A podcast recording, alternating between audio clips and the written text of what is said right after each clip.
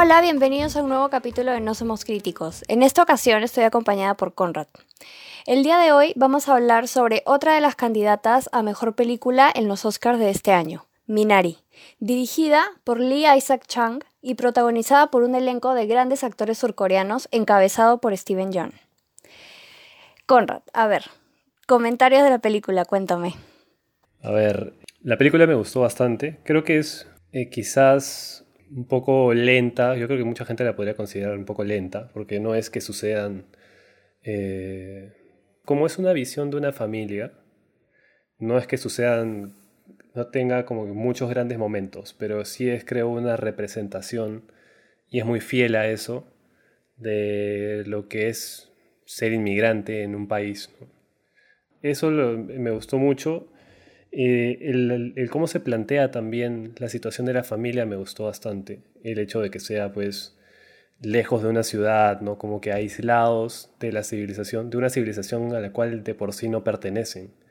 Y al verse encima lejos y con problemas, eh, creo que te, te centra mucho más la historia en la familia. ¿A ti qué te pareció?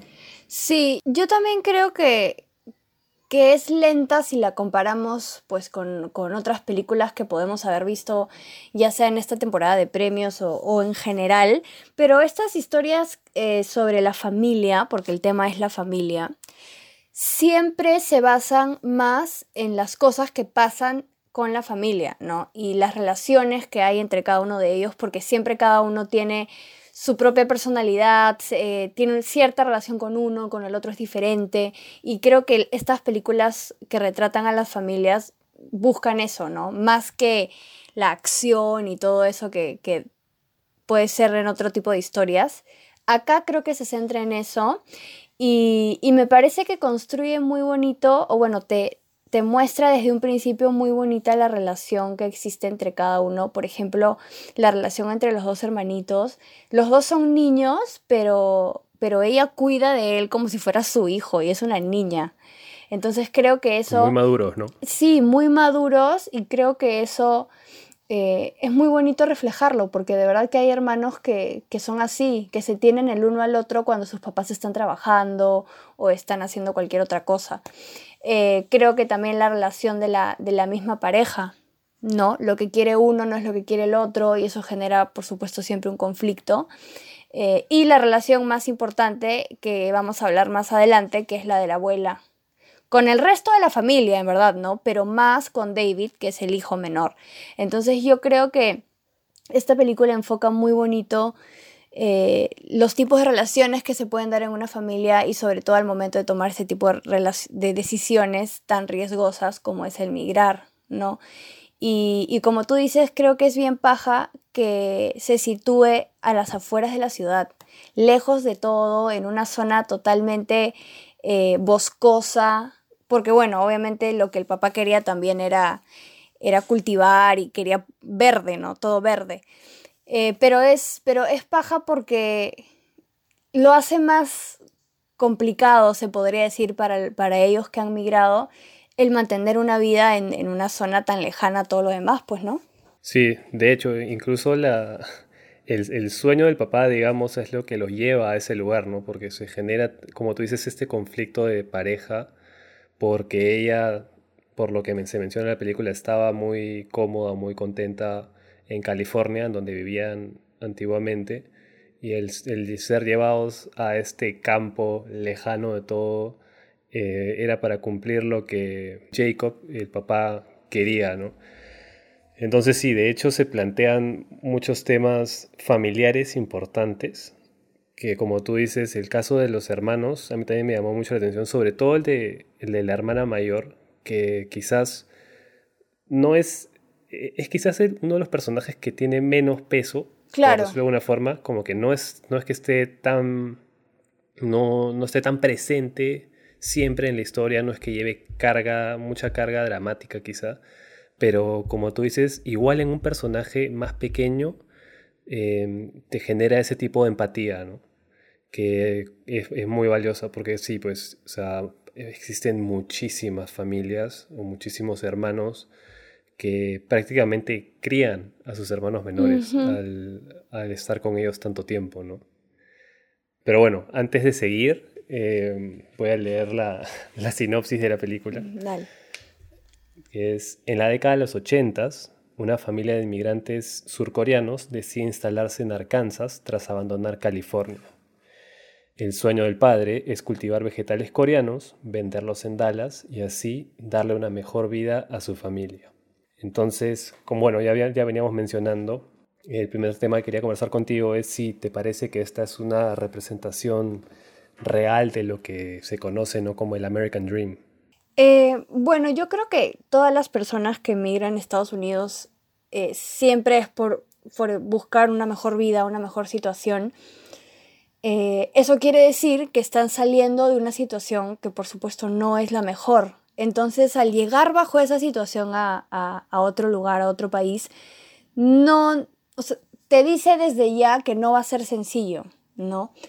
Eh, siempre, creo que siempre cuesta el adaptarse a un lugar nuevo, eh, que, que no, no, es, no es tu casa, ¿no? Eh, pero en el caso de esta familia, porque ellos se han mudado de California a Arkansas, o sea, no, lo, lo, más interesante acá es que no es que es este cambio de, de, Corea a Estados Unidos para esta familia, porque para la abuela sí lo fue, pero para esta familia venía de California y se mudó a Arkansas, y eso me parece muy interesante porque están en el mismo país, creo, pero simplemente por este capricho o sueño del papá, tienen que irse a un lugar súper aislado, como te mencionaba anteriormente, todo verde, eh, no tienen nada cerca, eh, ni siquiera los niños tienen con quién socializar, a quiénes conocer.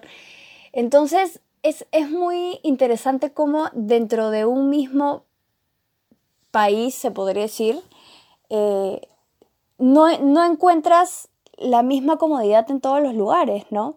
Y creo que eso también influye mucho porque el papá los arrastró a todos prácticamente a que sigan el sueño que él quería. Entonces eso es como un cambio muy brusco y que a lo mejor no todos se sienten conformes con eso. Y eso pasa a veces con, con muchas familias. A lo mejor no necesariamente todos en la familia quieren migrar y hay unos que les cuesta más adaptarse que a otros. Puede ser.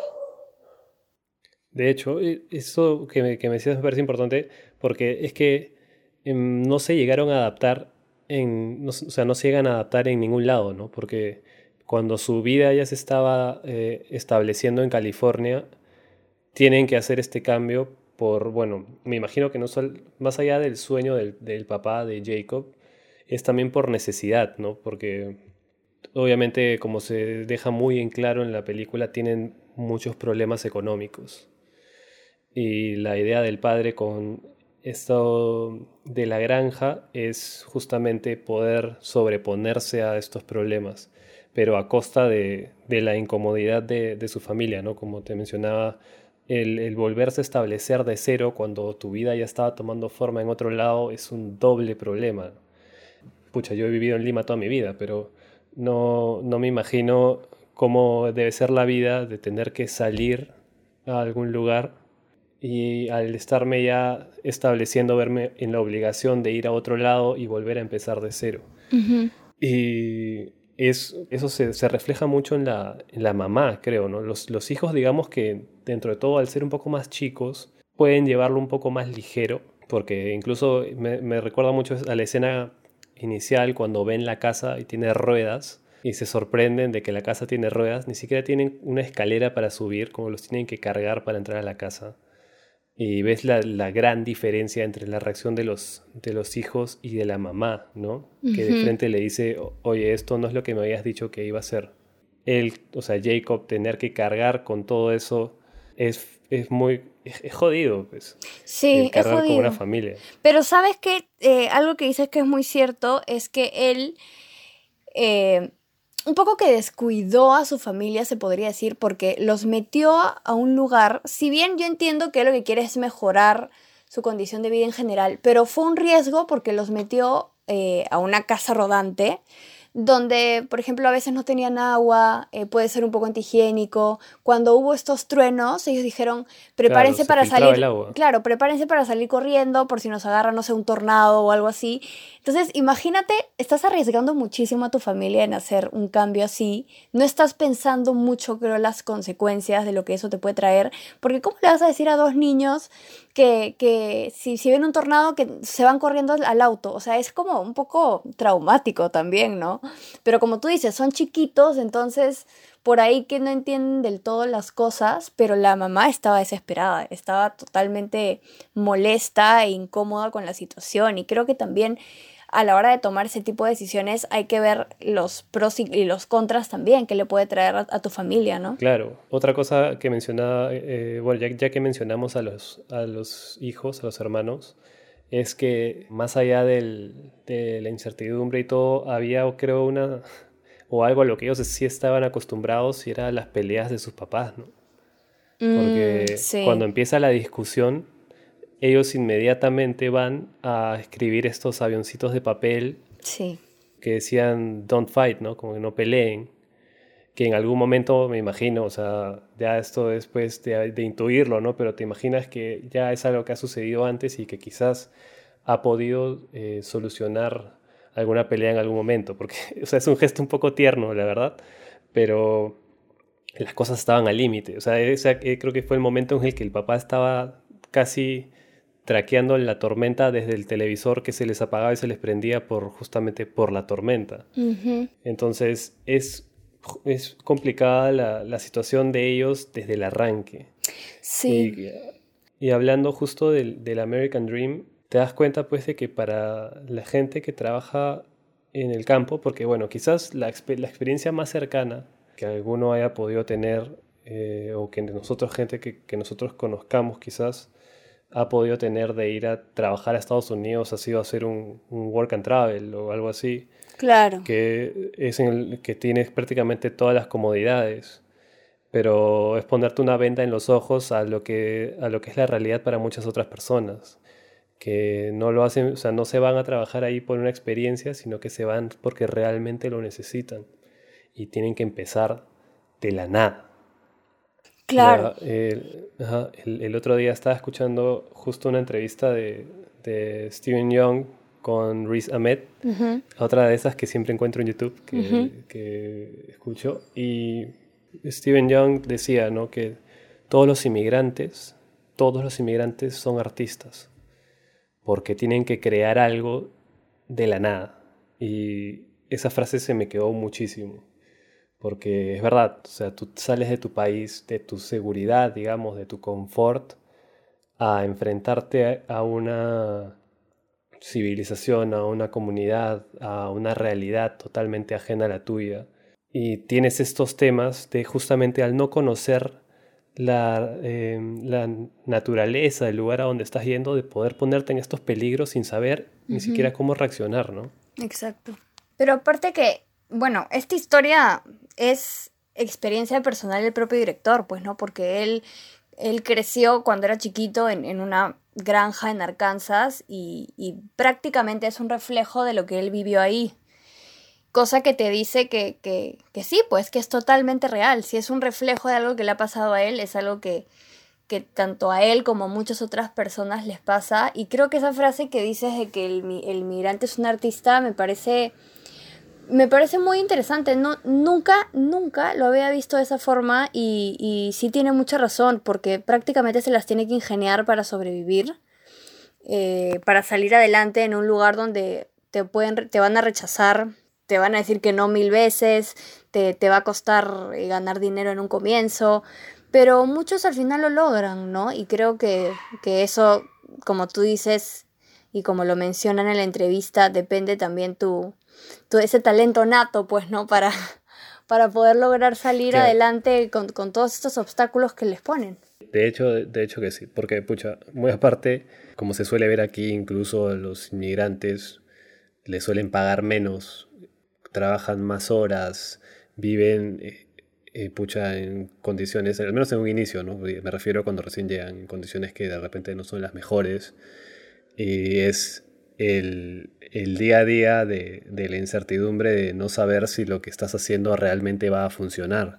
Claro. Que es, algo que también se, ve en la, pela, en la película. Porque es poner todo en riesgo, incluso en este caso la vida de su familia, porque se menciona también que, o Mónica, la esposa, le reclama, ¿no? ¿Cómo, vamos a vivir acá?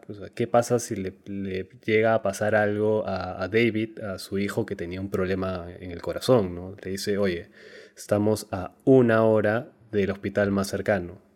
Como nada de lo que, nada de lo que apostaba eh, Jacob tenía sentido en, cierta forma. Sí, es que era, era muy orgulloso también, ¿no? Porque él al comienzo no quería aceptar el servicio de agua. Él estaba necio con que no, yo lo voy a encontrar. ¿no? Lo encontró, sí, pero al final le, falló, claro, era bien caro, pues sí, lo encontró, pero al final le falló y pues no le quedó de otra, ¿no? Y a veces creo que en este tipo de situaciones también ser muy orgulloso en ese sentido de querer como decir, no, yo lo voy a poder hacer. A veces sí tienes que ceder un poco porque no, no necesariamente vas a poder siempre. Eh, es difícil, es difícil. Está bien que intentes, pero si necesitas el servicio, úsalo. Que como tú dices, era caro, pero también no lo quiso hacer porque dijo, no, yo lo puedo encontrar mucho mejor. Pero pues al y final... Le, y le funcionó, y le funcionó por un, por un por momento. un momento, exacto. pero como, como decíamos, ¿no? al no conocer la naturaleza del lugar en donde estás, le, termina también jugando un poco en contra, ¿no? O sea, se le secó el pozo en donde estaba sacando el agua y, y, tuvo que terminar pagando igual. Exacto. Y, ajá, y ya yendo por esa línea, justo ya conversando sobre Jacob, es, casi una obsesión lo que él tiene con, este tema de la granja y es como que, como, como estás diciendo tú, muy necio con el tema. Entonces, ¿tú crees que era necesaria esa carga, o sea, la carga que él tenía con esta obsesión? Y en todo caso, bueno, creo que ya respondimos un poco esto, pero si realmente lo que le decía Mónica a su esposa tenía, tenía algo de, razón o estaba justificado el por qué estaba ella tan fastidiada con el tema. Eh, yo creo que no, no es necesaria la carga, ¿no? Como te digo, a veces uno es muy, es muy orgulloso y no, no puede por ahí dejar las cosas que se ha propuesto, no puede permitir que no le salgan bien, ¿no? Y eso estaba pasando con él, pero estaba arriesgando a su familia y creo que la discusión final que vemos en la película es clave porque tú te das cuenta que él al, final de todo, de, tratar de cultivar y que el agua se le iba y todo, él logra vender estos productos coreanos, se lo logra vender a, una persona para que las venda en Estados Unidos, pero a pesar de lograr eso, su esposa prácticamente le dice que ya se tiene que separar. O sea, su familia se, ve destruida, se, se ve separada y, y él pone, o sea, en ese momento yo sentí muchísimo porque sin que él diga nada, simplemente las lágrimas que empezaron a salir de sus ojos, te dice mucho, te dice que en verdad esta situación le estaba doliendo muchísimo, a pesar de que había logrado lo que él en verdad había soñado tanto lograr. Pero es porque hay cosas mucho más importantes y a veces uno no se da cuenta, porque se ciega con este tipo de... eso, eso te iba a decir. De, de como quiero conseguir esto y no te das cuenta que lo más importante que es tu familia la estás partiendo prácticamente, ¿no? Que era lo que, lo que estaba pasando.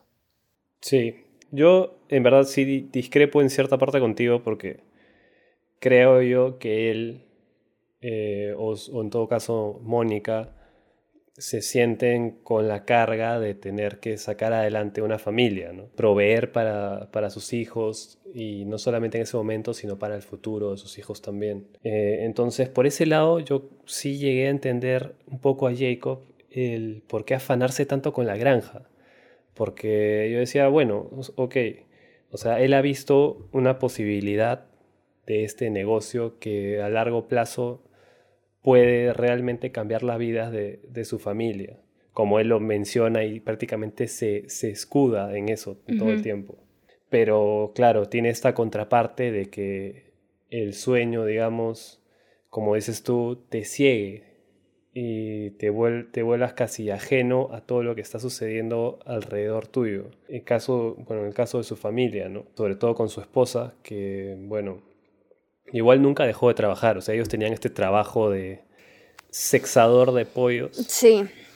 Que era eh, lejos, era lejos de donde vivían. era lejos, claro, y que no les pagaba, pues, o sea, es parte también lo que termina de motivarlo a él de, este, enfocarse únicamente en la granja, porque eh, en un momento incluso lo, dice, creo que en, un momento discuten por alguna deuda, creo que, que, ellos tienen, porque bueno, también es algo que se menciona, cada vez que tienen un problema, ella dice, pucha, entonces tendremos que pedirle más plata al banco y vivir endeudados. Y él le dice, ¿no? Como que con ese trabajo de sexador de pollos, puta, voy a trabajar, hasta el final de mis días voy a estar pagando eso. En cambio, con la granja sí tenía totalmente otra visión. Entonces esa carga sí, sí me parecía que en cierta forma estaba justificada, porque bueno, como padre, de hecho, creo que lo que siempre va a querer, así se destruya el, el cuerpo, como le pasó en, en algunos momentos de la película, todo lo que él hacía era para sacar adelante a su familia. Pero es esa, el meterte mucho en esta idea, pues lo termina alejando y bueno, ya de ahí por el otro lado ves también la contraparte, ¿no? De cómo están sus hijos en su casa, con el problema que tenía David en el corazón, de su hermana siempre preocupada, por más que no, no, como te digo, no era un personaje que estaba tan, tan presente, pero podías notar que sí tenías siempre una preocupación por su hermano. El, el papel de Mónica de tratar de mantener como podía todo junto eh, y que no se le escape nada, pero a la vez ya eh, es, ¿sabes qué pasa? Ahorita que, que estoy diciendo todo esto, siento que es la misma carga de Jacob la que termina de reventar esta, esta burbuja o este, esto que quería tener Mónica como que todo compacto, que era su familia, Y que los lleva al límite. Como tú dices, esa conversación del final dice muchísimo. Sí. O sea, lo, lo, lo conseguiste, está bien, pero pusiste a la granja por encima de tu familia todo este tiempo. Y eso también es, es muy fregado. Y creo que por eso, hablando un poco de, la parte final, creo que el, incendio, que, bueno, es, provocado de una manera muy tristemente accidental por la abuela, eh, pero creo que ese incendio te dice, te dice muchísimo, porque Jacob estaba desesperado por salvar todo lo que él había sembrado en este tiempo, todo. Pero cuando vio que a su esposa por un momento no la encontró, porque pensó que se había muerto. dejó todo para sacarla de ahí. Y se salieron de ahí. Y fue como ese punto de quiebre en el que todo lo que él había construido en un principio de que la granja, la granja, dejó de ser su prioridad y se dio cuenta de que si pierde a su familia se muere. O sea, de verdad.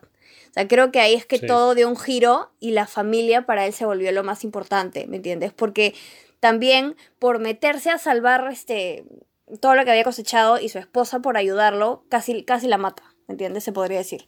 Entonces, sí, creo que ese giro fue muy, fue muy bonito porque de verdad que te, demuestra que tu familia, a pesar de todo, y sobre todo, va a ser lo más importante. Claro, y termina, termina valorándose todo ese momento final y el cambio de él a este momento de ellos durmiendo echados todos en la sala, ¿no? Exacto. Algo que, claro, algo que él quiso también, como que ahí ves la evolución, ¿no? Eso siempre me gusta en las películas que tienen estos detalles de que se dice algo al principio que recién al final se cumple o que recién al final como que tiene un peso mayor y es, es que claro, cuando ellos llegan a la casa, él les dice como que por ser la primera noche hay que dormir todos juntos en la sala, no sé qué pero no se llega a dar porque la cara que le pone Mónica es de caer en la boca. sí.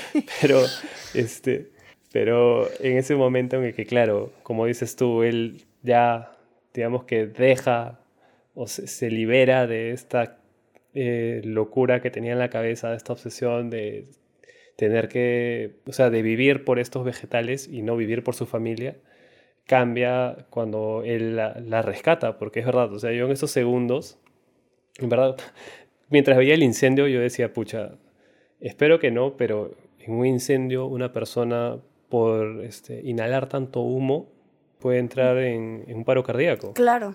Incluso. Entonces, morir asfixiado. Los veía ahí metidos. Exacto, morir asfixiado, tener un paro cardíaco. Y yo decía, pucha, espero, espero que no suceda, porque ya después de esa, esa escena eh, muy intensa que fue esa conversación fuera de la tienda, pasamos a esta, eh, como, te, o sea, como te mencionaba cuando recién vi la película, ¿no? que te decía, pucha, yo pensé que el golpe final había sido el de ellos discutiendo fuera de la tienda, como que separándose, pero después te meten esta, esta escena que si bien es fregada y obviamente te choca y te duele porque has visto cuánto ha trabajado él por, por eso, termina igual con un tono un tanto positivo, ¿no? Sí. Por, por el tema familiar, justamente, que eh, más allá de, de, la granja y todo, creo que el tema familiar es lo, lo, más importante de la película, las relaciones familiares, en un momento complicado como ese para ellos, ¿no? Exacto. Y ahora entremos al tema que mencionaste en un momento sobre David, eh, su enfermedad, que sufría el corazón. Es muy interesante ver cómo en la película lo tratan a él y la gran diferencia que existe entre el trato que le da sus papás y su hermana y el trato que le da su abuela. Eh, ¿Qué podrías decirme tú de este trato a las personas con enfermedades o discapacidad? O ¿crees que hay que tratarlos de una forma particular o simplemente hacerlos sentir como que, bueno, son personas normales, ¿no? Yo creo que es, es así. Es verdad que hay que tener, obviamente, ciertos cuidados dependiendo de la, de la discapacidad que tenga cada persona, ¿no? Porque hay, hay muchas. De todas maneras hay que ser cuidadosos con ellos, pero no al punto de hacerlos sentir menos, creo. Eso es lo, lo más importante. E incluso en muchas, eh, e-, ellos mismos o las asociaciones, las ONGs que tratan de tomar cuidado de estas personas lo dicen, ¿no? Como que discapacidad no es incapacidad, que me parece una frase muy, muy bonita. Y en, este, en el caso de David, que es, tiene un problema pequeño, pero muy, muy peligroso, porque tener un problema en el corazón es bien fregado sobre todo, bueno, para una familia de escasos recursos como la de ellos, ¿no? O sea, no, no es que si lo están cuidando es justamente porque hasta ese momento no es que, no es que le puedan pagar un tratamiento o si bien lo hacen ver médicos o te mencionan que lo hacen ver médicos, es complicada igual su situación. En varios momentos incluso la mamá dice, ¿no? hay, hay, doctores que dicen que por hacer un esfuerzo su corazón puede detenerse y, y listo pero eh, la relación que tiene él con su abuela me gustó muchísimo por dos cosas. Una es justamente esa, cómo la abuela lo trataba a él y siempre lo vio como igual un, este, niño capaz de muchas cosas y muy fuerte.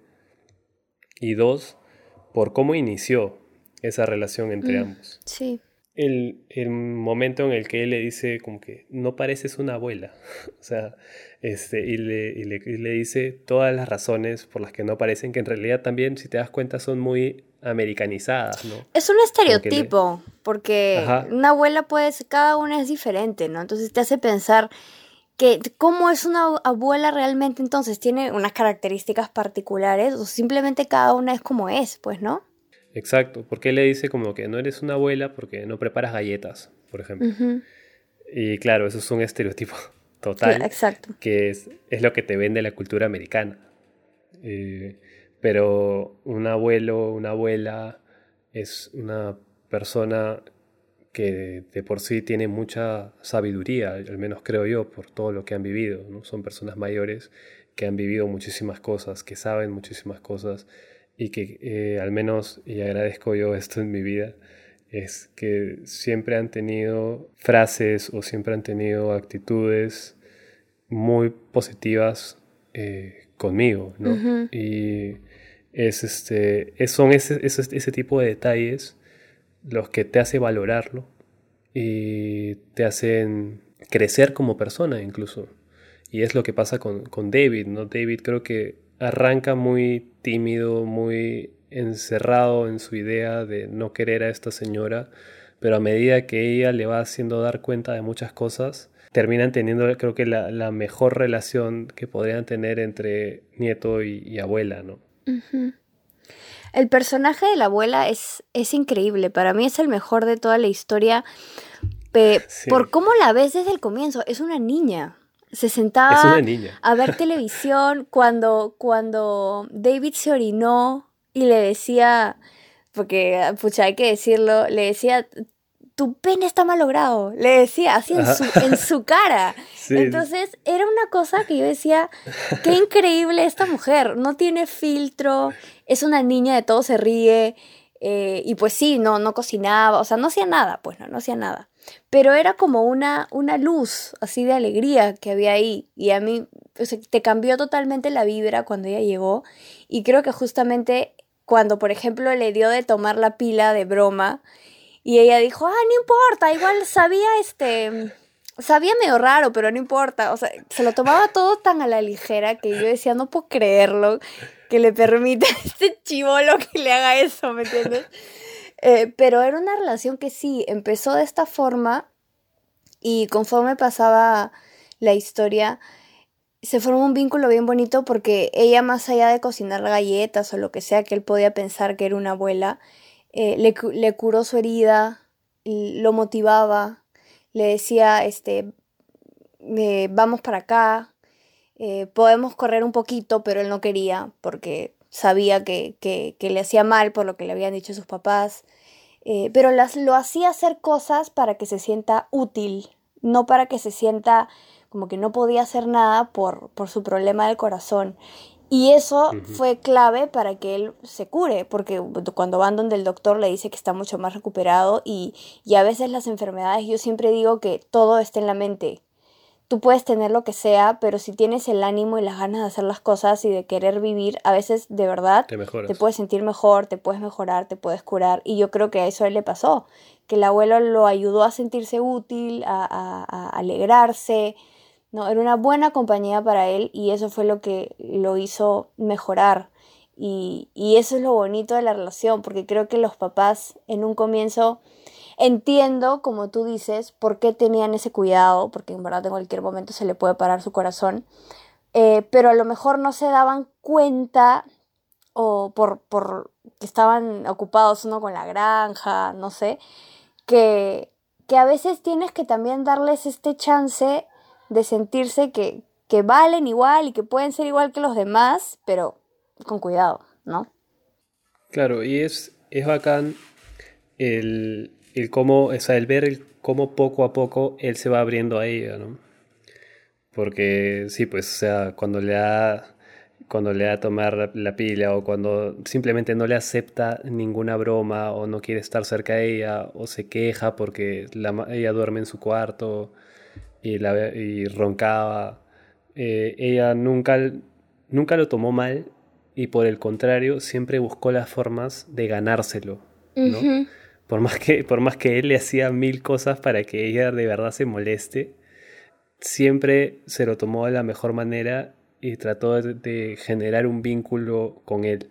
Y bueno, va, ellos también hacen lo que termina siendo la salvación de la película o de la familia, que es plantar el, el Minari en, esta, en este río, ¿no? en este pequeño pozo que había cerca a su casa. Y súper inteligente, porque creció perfectamente el Minari. Exacto. Por eso te digo que las personas mayores tienen una sabiduría que les otorga la vida. Exacto, exacto. Y al final de la historia, pues ves que, Jacob, después de perder todo, va donde está sembrado el Minari y dice, tu abuela encontró un buen lugar para sembrar y te dan a entender, como lo hablamos antes, que, que parece que fueran a vender el Minari, pues, ¿no? Eh, es, lo que, es lo que quiero creer al menos. Claro, sí, yo también. Es, lo que me hace pensar, como diciendo, al final la abuela era como la más sabia de todas. Pero también creo que es importante hablar de, de, esto que le pasa a la abuela, pues, ¿no?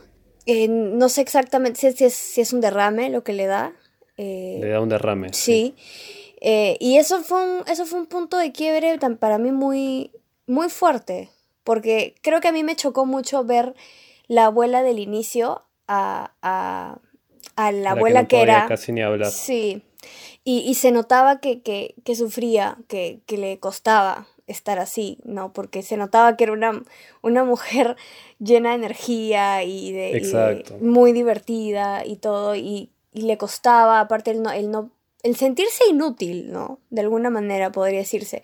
Entonces creo que por, el hecho de, ayudar, de hacer algo, eh, es que casualmente incendia eh, donde estaba todo lo que había cosechado el pobre Jacob.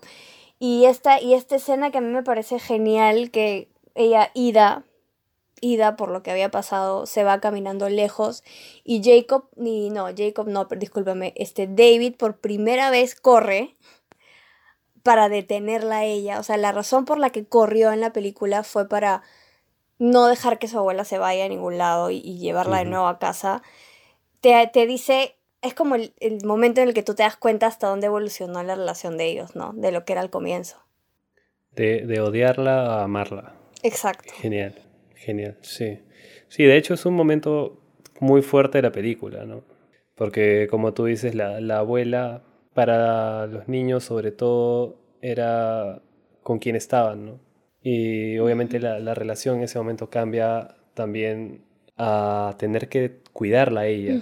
Creo que en un momento Mónica le dice a, Jacob que se la tiene que llevar, o sea, ella no puede estar ahí por... Porque bueno, en ese momento todavía estaba en cama, postrada y no podía ni hablar.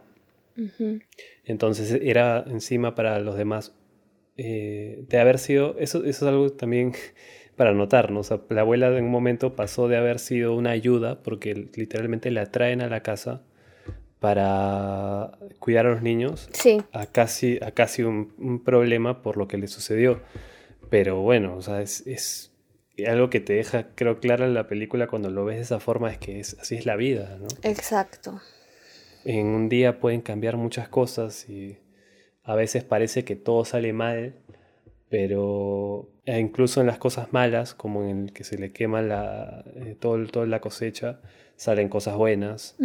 Em, y creo que eso es lo que termina pasando al final con ella también.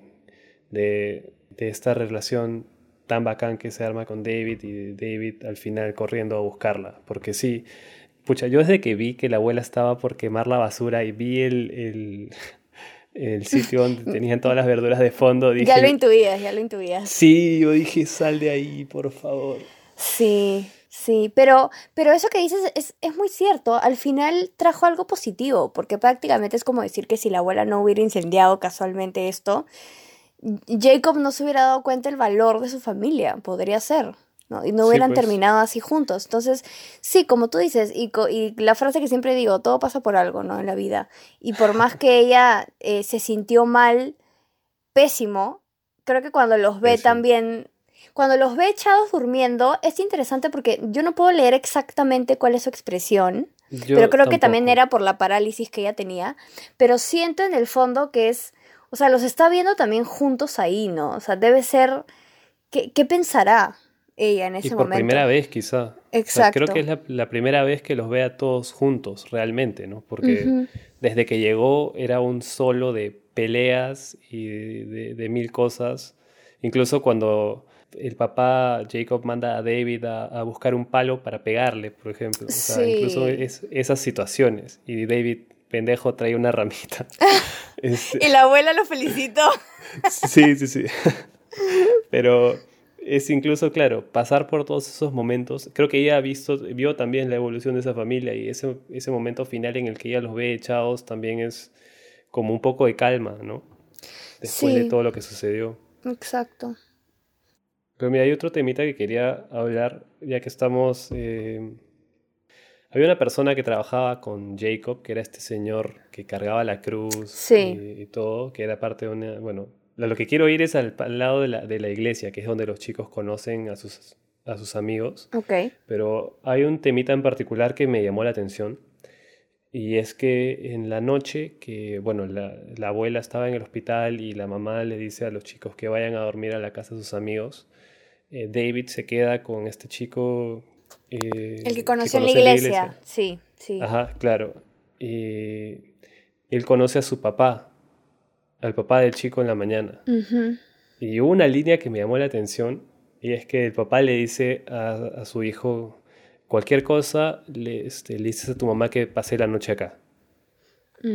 Entonces, me dejó pensando que, o sea, me parece también quizá un poco, en parte, una crítica a la sociedad, cómo, cómo es la, o sea, cómo se ve o cómo, se, eh, cómo es la sociedad americana, ¿no?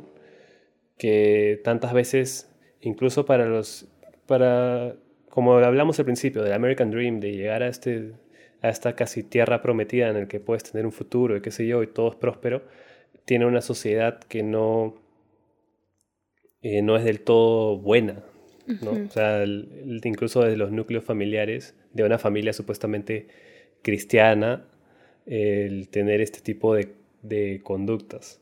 No sé si a ti te llamó la atención, a mí me quedó esa, esa idea en la cabeza, solamente por ese, ese momento. Bueno, a mí eh, me generó totalmente una mala vibra el papá eh, y la cara del pobre David que, que él, a mí lo que me encanta de él es que es tan chiquito pero entiende todo. Porque de verdad que se ve cuando mira que entiende lo que está pasando. Es totalmente perceptivo. Y él estaba igual de traumado que yo, creo, porque era como, o sea, pobrecito el, niño que tiene que pasar por esto también, de tener un papá así. O sea, a lo mejor él mismo valorará un poco que su papá no sea así, ¿no? Supongo también. Claro, eh, pero era una, era una impresión horrible. Y otra cosa también que quería mencionarte ahora que hablaste de Paul, que era el que ayudaba a Jacob, es muy interesante eh, la gente en la que puedes confiar, porque a veces tú no sabes qué gente se puede acercar a ti, con qué intención. Y Paul era una persona que obviamente había quedado pues muy traumada después de la guerra, porque él estuvo en la guerra, eh, y, pues, se notaba pues, ¿no? Que, que por ahí este, tenía, eh, imaginaba cosas o personas o qué sé yo, pero lo que digo es cómo hay gente en la que sí puedes confiar y, y, y, en verdad creo que uno está acostumbrado a desconfiar de, de, todos. Eh, y también yo me incluyo. Y creo que Jacob, en un comienzo Jacob también desconfiaba de Paul porque lo veía así loco, pues, ¿no? Pero creo que el mismo Paul se, se ganó su confianza y, el lugar que le dio porque trabajaba, era chamba, lo aconsejaba, por más que... Era muy pues, fiel, ¿no? Pues exacto, por más que esté loco y lo que sea, ¿no? Eh, y eso me pareció muy interesante porque que tú que emigras a un sitio, eh, no conoces a nadie y cualquier persona se te puede aparecer con cualquier intención y creo que el reflejar que también hay gente que te puede ayudar y, es buena, eh, es, es, bueno reflejar eso, ¿no? Porque también existe.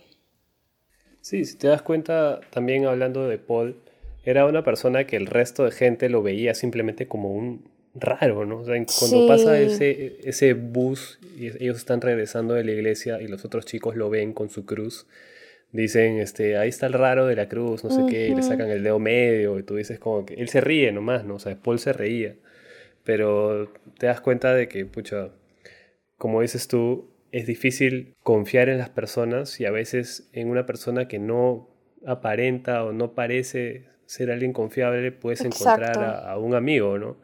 porque es, incluso lo llevan a, comer a su, casa y todo, o sea, creo que sí se convirtió casi...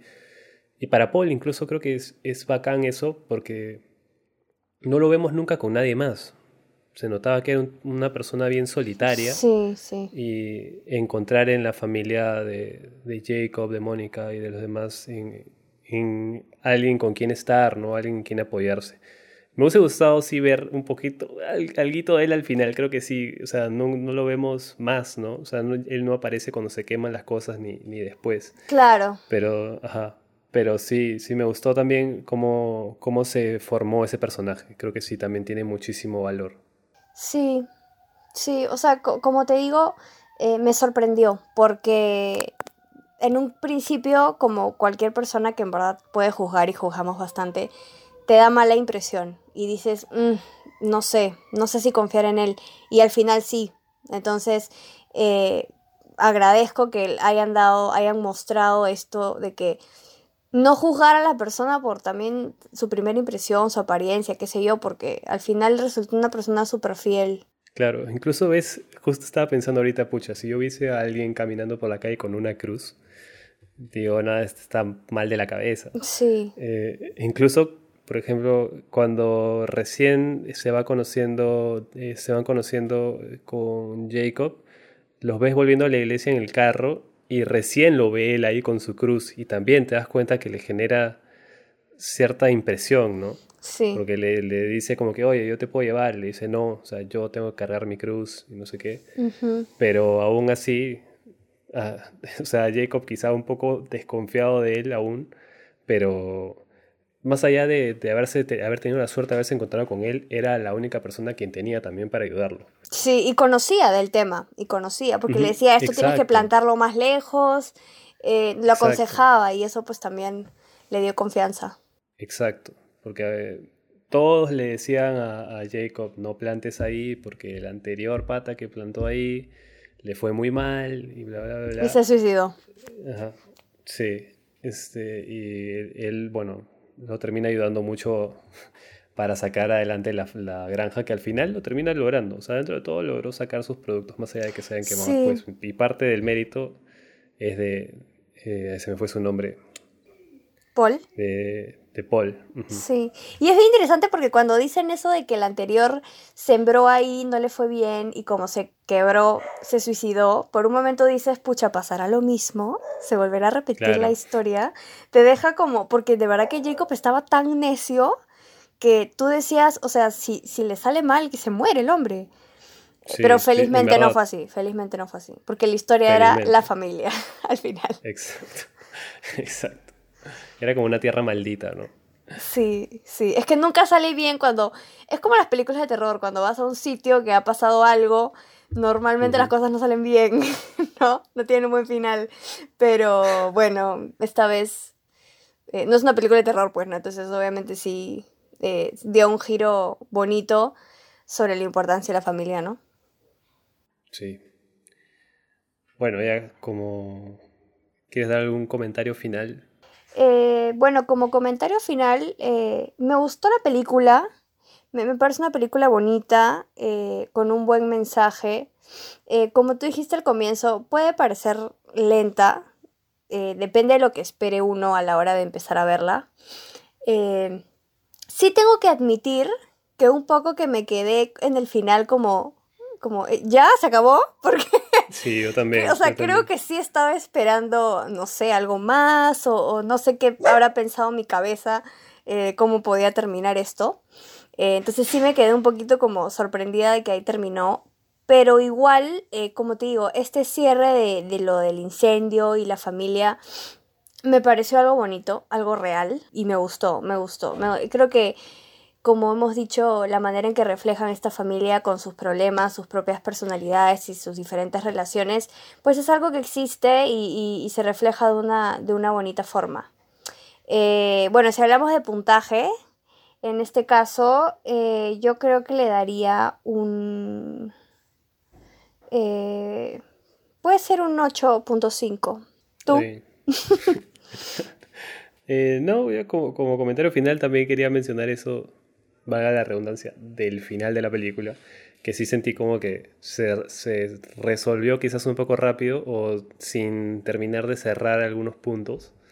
Como que sí, es un final abierto, ¿no? Totalmente. los, ves, los ves recogiendo el Minari al final y bueno, todo, todo el resto te lo imaginas tú en tu cabeza. Claro. pero más allá de eso, em, sí, me, gustó mucho la película, como dije en, un inicio, me gustó cómo se planteó la historia de esta familia, las relaciones de esta familia, cómo van evolucionando a lo largo de la película. Los personajes me parecen también bien construidos. Quizá el único que, podía, como he mencionado ya varias veces, que estaba ahí, pero no llegó a estar del todo, es la, hija mayor, que es la, quizá la que, la que menos desarrollo tiene. Era como el balance, creo yo, de la familia ella. La verdad que sí, era muy madura para la edad que tenía. Muy, eso sí, muy, muy madura para la edad que tenía. Es verdad.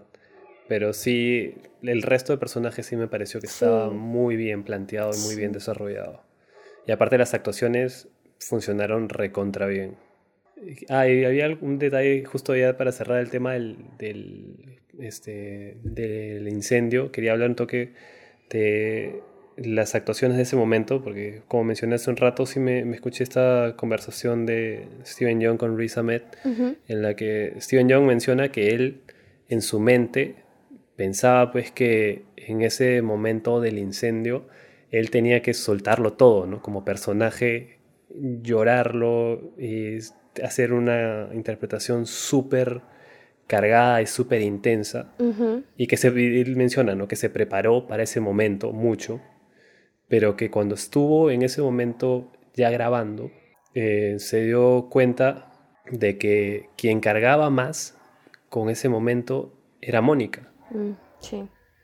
Mm. Y incluso lo, vio, digamos, en, la actriz, cómo llevó ese momento y, simplemente, eh, bueno, no, es que le haya bajado a la intensidad, sino que es, en lugar de intentar ser él quien lleve la carga, dejó que ella tome eh, la, mayor carga emocional de esa escena. Mm. Y creo que se nota, es una escena bien, bien sentida por el lado de ellos y bueno, que crece aún más con el momento que ya mencionamos de David persiguiendo a la abuela. Claro, ese paralelo es bravazo, es muy, muy feeling. Sí, sí, sí. Eh, mira, si te, iba a preguntar esto también. Dime. Pero no sé si, si alcanza el tiempo, porque estamos ya... No hay problema. Dime. Eh, te iba a decir, bueno, yo ya mira, mi puntaje para esta película es un 8, clavado. Ok. Pero iba a decir, si tuvieses que hacer un ranking de las películas nominadas, ya que estamos tan cerca al Oscar, ¿tienes algún ranking? Eh, yo tengo mi top 3 de las que he visto. Me falta una, que es la de Judah and the Black Messiah. Eh, he visto todas las demás, pero tengo mi top 3 cerrado, que es Promising Young Woman, eh, The Father y Sound of Metal. Me han parecido unas películas increíbles. Eh, yo personalmente creo que Anthony Hopkins y Riz Ahmed son los top 2 candidatos a mejor actor, pero no sé si ganen, me encantaría. Y Carey Mulligan es mi, mi favorita mejor actriz. Y creo que las películas a mí me han dejado, pero loca cuando terminé. Entonces, eso, eso a mí me dice mucho de una película, lo que me, lo que me genera, lo que me transmite. Y, y, creo que también en cuestión edición, sonido, han hecho un trabajo increíble estas películas. Entonces creo que el todo, más las actuaciones, ha sido lo que más me conquistó. Y ese es mi top 3 cerrado. Sí, yo estoy, estoy muy de acuerdo con ese top 3. Yo también tengo ese mm. top 3. La película que más me ha gustado a mí es Promising Young Woman, de hecho. Eh, pero yo sí pondría Sound of Metal segundo y okay. Father. Porque creo que se nos pasó, ahorita que hemos hablado también de discapacidad, mencionaron que sea brevemente lo que hizo Riz Ahmed en esa película, que fue demasiado. Fue demasiado. y, y, y, El, y el Alzheimer de, ah, de, Anthony, Hopkins, me quedo sin palabras, sin palabras. Sí, sí, sí, sí, sí. Teniendo un, un caso cercano eh, de alguien que pasa por esta, este tipo de demencias y creo que hizo que me, me choque aún más esa película porque la, la, interpretación que hace Anthony Hopkins es, genial. Te rompe el corazón, es increíble. Sí, es increíble. Y creo que ¿Y, cómo, ¿Y cómo está planteada? hay, hay, que un ratito es un extra porque yo sé que es otra película pero la edición en esa película es todo porque te confunde igual que el personaje está confundido. Entonces yo me vuelvo loca, pero es que el personaje también se vuelve loco. Entonces es una cosa increíble porque vas de la mano con él prácticamente lo que le pasa.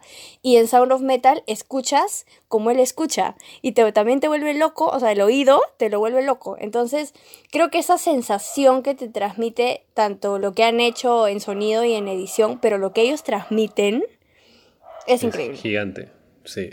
Creo que hicieron un muy buen trabajo esas dos películas de realmente hacerte sentir lo que sentía el personaje. Exacto. Y eso, obviamente eleva, eleva todo al, al, la, no sé, a la millonésima potencia, pero es otro, otro nivel. Sí, es otro nivel. Pero bueno, no tuvimos momento de hablar extenso de esas películas, pero al menos este ratito como para hacerles un mínimo homenaje, porque claro verdad vale la pena. Sí, vale la pena. Bueno, esto ha sido todo en este capítulo de No Somos Críticos. Eh, no dejen de seguirnos en nuestro Instagram como arroba no somos Vamos a seguir subiendo contenido chévere y no dejen de seguirnos. Hasta la próxima. Chao.